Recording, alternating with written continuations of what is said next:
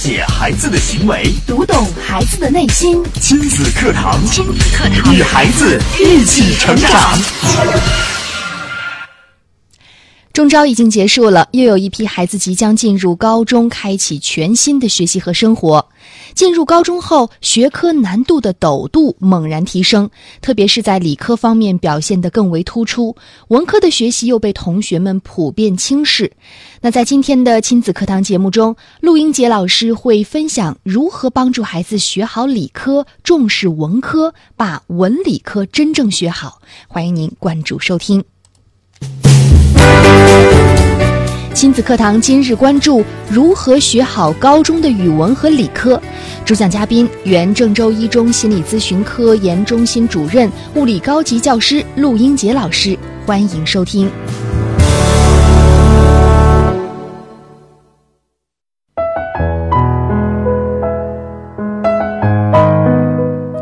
大家好，我是主持人吴化。那接下来的时间呢，我们有请出陆英杰老师。您好，陆老师。哎，你好，各位听众好。嗯，今天陆老师继续做客亲子课堂，为我们带来如何学好高中的语文和理科。陆老师在前几期的节目当中啊，为我们重点分享了，比如说在中招考试前如何帮助学生和父母放松心态，能更好的发挥自己的水平，面对即将到来的考试。啊，然后呢，又做了一期考试结束之后，我们如何在暑假里哈，把这个时间利用的更充分一些，能更实现这个假期的价值，做好高中的准备。那今天的节目呢，我们要跟孩子们说一说，进入高中之后，我们该如何好好的学习理科和文科，把这两科真正的学好。那接下来有请陆老师来分享一下。嗯，好的，呃，非常高兴。呃，我们从中招到现在为止，呃，就我了解，不少的新高一的学生已经，呃，在暑假辅导已经课程已经进行了多半，嗯，他们已经开始感觉到高中的课程和初中的课程有很有相当大的不同，并且有的同学在暑假准备的过程当中，有的同学已经开始，呃，开始不敢面对困难。回避高中的学科，有的就我了解，有的上到半截就跟爸爸妈妈讲，我听不懂，我不听了，然后就退了下来。那么这时候我就特别有个愿望，想跟同学们来分享一下，到高中以后怎么学好文科，怎么学好理科。对，因为我自己就我自己的教学经历，呃，教过几年的语文，教过二十多年的物理，后来又做心理。又做家庭教育，现在又做个辅导机构，所以一直在其实一直在考虑怎么帮助孩子能够学得好。嗯嗯，在对新高一的学生，特别是期中考试，高一上期中考试做过一次心理调查，我对高一的新生对高中的课程的那种感觉，嗯，相对来讲有个比较清晰的一个概念。嗯，举几个。看这个数据，第一个数据就是，整个高一的学生在高一中考以后，有百分之五十三点多的人觉得高中学科的难度上升很大。那就这些学生注意，这学生第一是比较好的学校的学生，省示范性高中，并且他们百分之八十还在暑期还进行过辅导。可是他们竟然还有超过一半的人觉得高中的难度都都上升很大。嗯，真正觉得。陡度上升可以接受的百分之三十几，只有百分之几的人觉得还可以，不算多难，我能接受。嗯嗯，另外呢，还有百分之六点多的人呢，就有没有感觉。其实后来我分析，没有感觉的同学是就是在开学两个多月他已经开始放弃了。对，他每天上课睡觉，当然他没有感觉，也不知道难，也不知道不难。那其实想想挺可怕的，因为高一刚刚开始就已经放弃了。嗯嗯。所以，经过这个数据哈，我们可以肯定的是，高中学科来临了，呃，难度确实是猛然提升。对于大部分孩子来说，真的不容易。嗯，可能在这一点上，老师也会觉得，在教学的过程当中，想找到一种更好的、更适合、更合适的方法，让孩子们能迅速的去接受、去适应。呃，从另外一组统计数据，就是关于对进入高中对各科难度，呃，他的感觉。嗯，刚才说是总体感觉，现在是各科难度的感觉，我也有个很有趣的一个现象。第一个现象就是，呃，觉得地理最难，这是开始。嗯，地理它属于文科，它属于文科，嗯但是开始他就他又相当于一个文科中的理科，所以学生一下子觉得很难。百分之七十六的人觉得所有的课程当中地理最难，这是一个数据。再一个数据就是，其他觉得最难的，嗯，第一，除了地理外，下面就是物理了。对，呃，物理百分之五十多觉得最难，然后是化学，嗯然后才是数学，然后是生物，然后是外语，最后是语文。嗯这个排序很有意思。这个排序其实说明了个什么问题？说明到高中以后，理科的学习是普遍同学感到比较困难，嗯而理科的学习恰恰又是影响学生在学生当中他整个他的自己的心理体验和情绪感受。他如果文科他学的不大好，这些孩子不会特别的痛苦和不开心。嗯如果他的数学，如果他的物理学不好，这就真的压力非常非常大。所以我在暑假就专门做过一次讲座，嗯也请了从美国请的专家来讲讲，呃，高中理科的学习方法的探讨。对，因为理科如果让孩子越突破不了的话，让他能够基本上跟得上的话，他就整个感高中感觉就非常的不好，是的。并，且会在高一下，嗯。他会简单的根据因为理科学的不好，听不大懂，嗯就没有太慎重的，而没有经过深思熟虑的就选择了文科。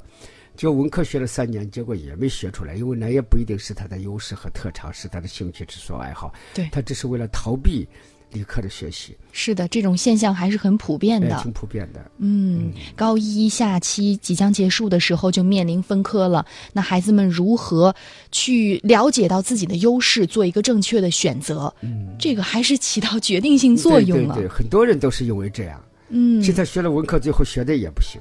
对，因为大家会觉得我是中国人嗯，啊，我能看懂这些汉字儿，我能听懂。我能听懂并且我可能 呃考试前多付出一些时间和精力，好好背一背、哎就没问题了。嗯但是理科这个事情不是背的问题，而且往往呢，大家会有一个印象，就是如果理科学的不好，好像自己的这个大脑反应不行，或者是智商不够聪明。他的自我评价都会很低的。对。嗯，那我们该怎么办呢？那我下面再说说关于文科。嗯但是这是呃一个方面，大家对理科感觉难度很大，也都觉得挺，实际上他觉得难度很大，他某种意义上他就更重视些。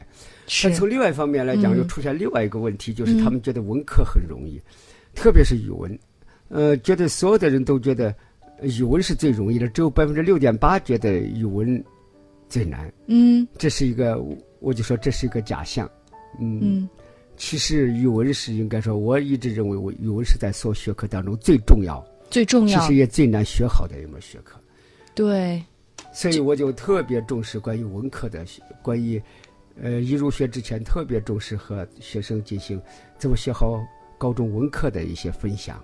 那今天我也想谈谈这个问题，谈谈我自己的体会。嗯呃，关于语文的学习，哎、文科当然它包括语文、政治、历史啊，当然后来地理，但整个讲它最突出的、最重要的还是语文。嗯所以我们今天以语文为例，我长期以我自己根据我自己的体会，我大学学的是理工科，有大部分学的学大部分教书的教的是物理，嗯。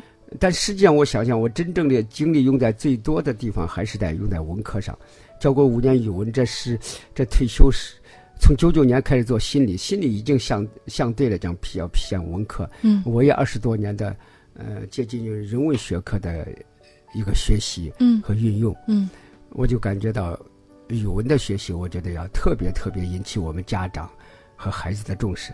其实对我们人的一生的气质、性格、能力影响最大的，我倒不觉得是数学，也不觉得是物理，他们当然有影响，但是最重要的影响这个人的走向，嗯。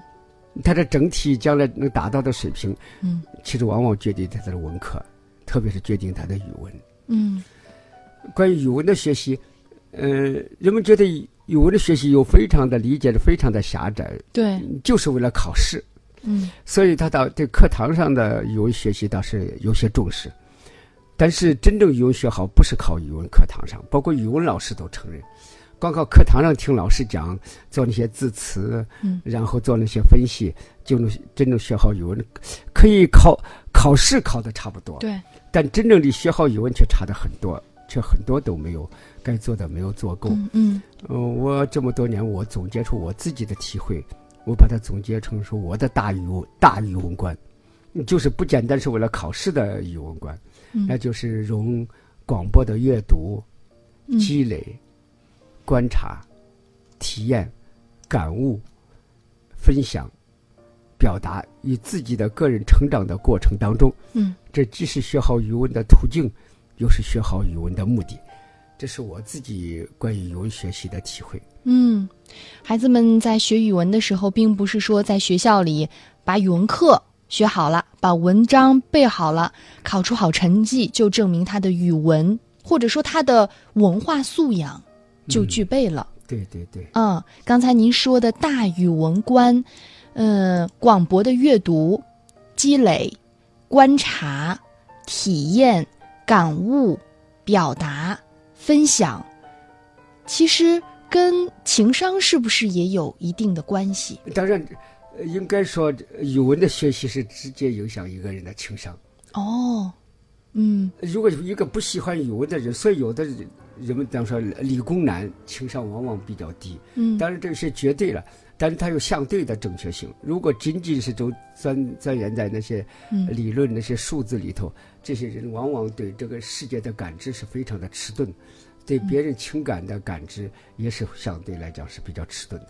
所以我们说他们往往情商不太高，这是有道理的。是的，好的，您正在收听的是亲子课堂节目。在今天的节目当中，主持人吴化为您邀请到原郑州一中心理咨询科研中心主任、物理高级教师陆英杰老师，为我们带来如何学好高中的语文和理科。刚才陆老师已经分享了自己这么多年来对于语文学习的一个经验分享，那就是要树立大语文观。那么在广告之后呢，我们也要请陆老师来详细的分享一下。观察、体验、感悟、表达、分享、积累、广播、阅读，我们详细的去解释该如何运用到生活当中呢？也欢迎您在听节目的时候随时参与进节目互动。在新浪微博，您可以关注“迪兰路言亲子课堂”，在今天的话题帖后跟帖留言。微信平台，您可以添加公众号“亲子百科”，百是一百的百，课是课程的课。有什么样的感受或者疑问，欢迎参与进节目当中。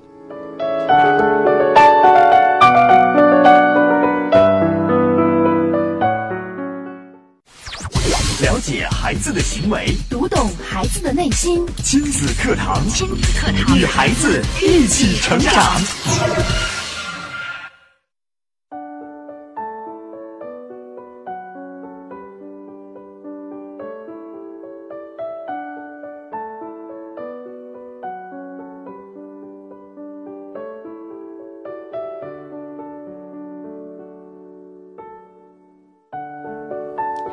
欢迎大家继续回到亲子课堂，每天上午九点到十点，准时为您播出。那在今天的节目当中呢，陆英杰老师为大家带来的是如何学好高中的语文和理科。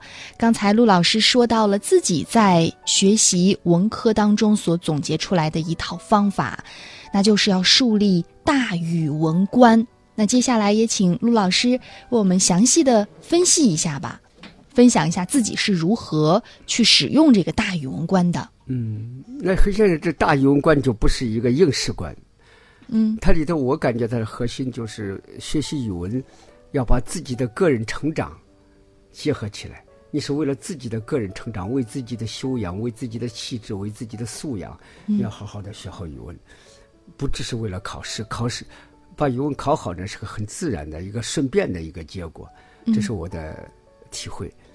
因此这么多年，尽管我应该说是一个更长时间是教过物理，但是我对语文的学习以及书籍的阅读，应该说这么多年从来就没有呃放松过。嗯现在我不管每天再忙，我都会要抽出一定的时间去读书。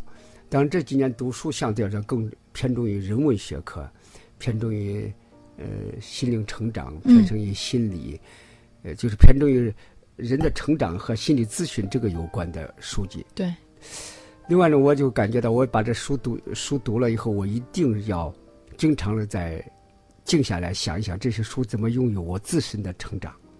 嗯，然后我自己找到体会以后，找到感觉并有所效果，我然后我会抽尽量多的机会和学生和家长来分享。嗯其实现在就是我的整个生活的基本这个主调脉络，就是阅读嗯变成自己的，嗯有体会拿来和学生和家长来分享。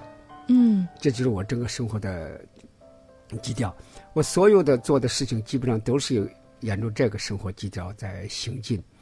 举例来说，我在去年的八月份，嗯，去年八月份那是在暑假结束以后，疲一个疲劳的暑假结束以后，我就到外边去旅游。嗯那时候我记得，我首先到的是成都，嗯，然后这时候我就忽然到成都，又忽然有一种冥冥之中有强烈的冲动，嗯。嗯，要到汶川地震那个地方。哦。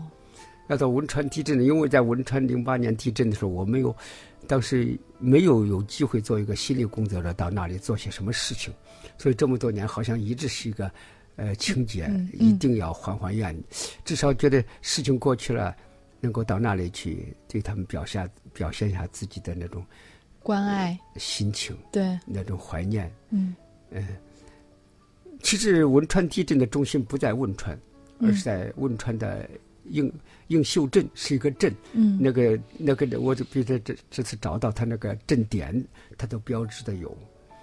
嗯、因为整个镇的全部推平了，你夷为一片废墟。平平了以后，它真正的遗遗迹呢，就是一个中学，呃，叫宣口镇中学。嗯他把整个学校完整的保存下来。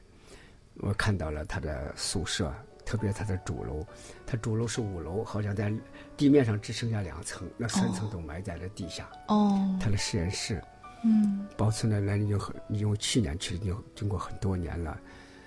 当你站在这些人面前的时候，站在这些遗物面前的时候，其实我就当时就感到非常的感动，就泪流满面。呃参观的一路，我就一直在哭，每到一个地方都会站下来，给他们鞠躬，嗯向他们表示一种哀悼。嗯这时候你自己内心就会产生一种净化。对我当时我就给在我的空间里就写了一段体会，站在这些人面前，你就会想到你人应该怎么活着。其实人的生命真的好，好脆弱，嗯又好值得去珍惜。他们这些人、这些学生、这些老师，在瞬间就离开了这个世界，是的没有任何预兆，对他们瞬间就离开这个世界。可是活着的人每天还在还在支气对，还在争斗。就在那一刻，我们好像成了两个世界的人。嗯，对对，就那么一瞬间。是，所以那时候就感觉到要自己活的，要活的心灵的尽量的净化，尽量的单纯一点，尽量的多为别人着想，不要为自己个人想的太多，把这个珍贵的生命，呃，搞得那么那么浑浊。这是我在那个体会特别特别的感觉。我发了十几张照片，就在我的空间里，嗯，发了以后看很多人都很感动。嗯我回来以后很长时间内心就，当时自己内心当时在生活当中也受了些呃误解，受了些委屈，嗯但是那个事情过后以后，嗯，这一切对我来讲都好像没有任何伤害。嗯嗯至少我给自己说，他说的那些话不是说我的，因为那不是我。然后该做自己做什么事情，做做什么事情，对别人也没有怨恨，最多是他还不了解自己，他说的又不是自己，又何必要去生气，更不需要去报复，嗯所以就显得很宁静。我觉得这件事情对我到现在为止，我都感觉到很受益。汶川那种地震的参观很受益，连接连写了好几篇东西在空间里和其他人分享。我觉得那不仅是我写文字能力的提高，更重要是对生命理解的那种提高。这就我说的，为什么要把它和自己的人生成长过程嗯，要结合起来，就感觉就真的好不一样。是的但，我去年十月份我又做了一个游学，做次游学活动是到，首先是到，呃岳阳。为什么到岳阳？那因为那个岳阳楼，岳阳楼的范仲淹的《岳阳楼记》这么多年一直经常盘旋在他那些话，经常盘旋在我的头脑当中。嗯，我想再一次去，其实我已经去过三次了。哦，我想第四次再去，站站在岳老岳阳楼上，再站在范仲淹写的那个《岳阳楼记》去读那几句话，嗯，自己至少那个胸怀也会开阔很多。先天下之忧而忧，嗯，不以物喜，不以己悲等等这些话，就感觉到有很多感慨。另外呢，在看到岳阳楼记那么多人，岳阳楼那么多人参观，就是因为有岳阳，呃，范仲淹那篇《岳阳楼记》，嗯对吧？对，但其实范仲淹没去过岳阳楼，嗯他完全是滕子京给他写呃写了封信，画了个画。我建立这个楼，你给写写篇戏。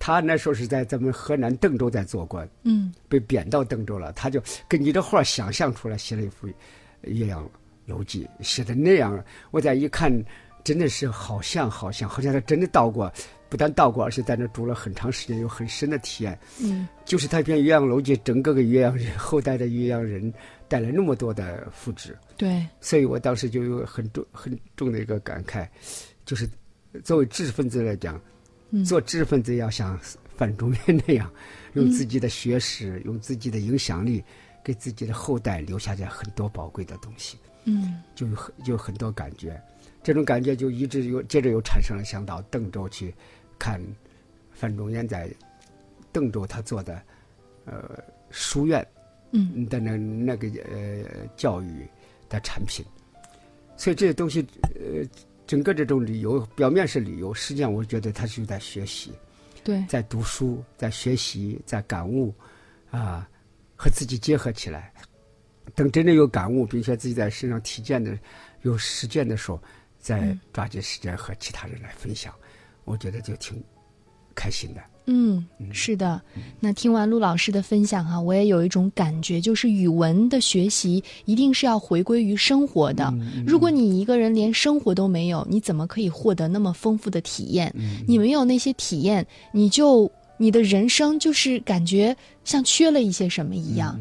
所以，如果说再回归到高中的学科，比如说写作文，嗯比如说我们写文章，就会感觉就是在抒发的时候缺少一些什么，没有那么有感染力。嗯呃，广博的阅读，呃，不仅仅是说高中生了。才开始阅读，嗯那可能对于收音机前很多家庭来说，当孩子还小的时候，我们都要培养孩子有这个良好的阅读习惯，嗯因为生活毕竟是我们很难走出去，真的是像有一些人可以来一场说走就走的旅行，对于很多家庭来说是很难实现的。可是这么丰富的体验，我们完全可以从阅读当中来获得。对，嗯，然后再等到自己成长之后，把我们阅读当中所获得的心灵体验，再运用到生活里。嗯嗯，那相信大家听完陆老师在这一段的分享啊，您也有很多自己的感悟，也欢迎大家通过微博、微信参与进节目互动。新浪微博是迪兰路言亲子课堂，微信平台添加公众号“亲子百科”。那么刚才陆老师说到了要树立大的语文观，在语文学习方面，陆老师还有其他的技巧吗？要多观察，要多体验，要把你的整个感情和这个世界紧密的联系在一起。嗯，后来我接着又到了南阳。为什么每年我有机会我都要到南阳去一下？因为南阳第一有卧龙岗，有诸葛亮当年那种感人的事迹。另外还有一个很重要的原因，我觉得在卧龙岗那公园里挂了呃一副对联，这是胡耀邦写的一副对联。胡耀邦五八年到卧龙岗去访问他，写了个对联。这个对联一一直到现在一直鼓舞着我。我在我心目当中最重要的两个对联，一个是内向县衙的那个对联，嗯再一个就是胡耀邦写的对联，因为他写到心系人民，原无论大事小事，利归天下，何必争利大利小？嗯我觉得这呃这是五八年写的。我后来每当站在胡胡耀邦写的这对联面前，我都呃感感触了良久。我就想想，为什么胡耀邦他作为一个政治家，至少是在我心目当中，是我们中国共产党历史上最经得起考验、最经得起研究和推敲的一位政治家。嗯他的平民意识，他的全身心的为人民，而很少想到自己这种精神，很少有哪个政治家能比得上。就想到他五八年写这副对联，就充分的体现了心系人民，立归天下。嗯，所以你站到这，你过几年去看看这个对联，对自己同样也是一个非常非常好的一个净化。